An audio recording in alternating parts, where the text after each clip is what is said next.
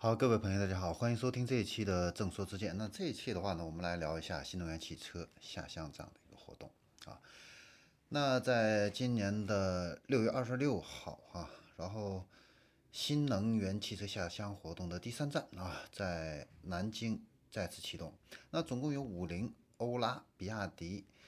奇瑞新能源，还有思库等三十九个品牌的话呢，参加了这一次下乡的一个活动啊。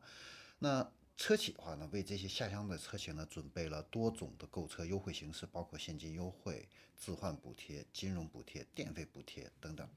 啊，那本站的这样的一个下乡活动呢，会实现车辆销售下乡、充电设施下乡、交通法规下乡、金融服务下乡、维修保养下乡、视频直播下乡六位一体。路后期的话呢，会。陆续的走进江苏省的三个区市和县啊，举办呢新能源汽车进机关、进园区、进高校一系列的这样的一个推广活动啊，来全面加快新能源汽车推广啊。那今年的话呢，新能源汽车下乡，它不仅是在江苏启动，后续还会在全国更多的省市展开啊。你比如说山西、吉林、河南。湖北、湖南、广西、重庆、山东、江苏、海南、四川、青岛等等地，他会选择三线、四线城市、县和区举办若干场专场巡展这样的一个活动啊，会从一直啊下半年一直持续到十二月份。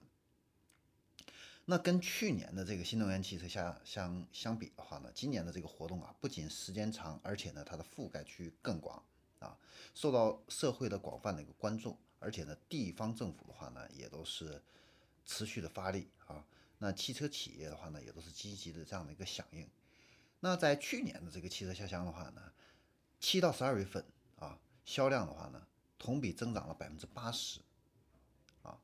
那有效的推进了这样的一个新能源汽车的一个加速的一个回暖。那今年更大力度的这样的一个支持的话呢，相信啊，新能源汽车的话呢。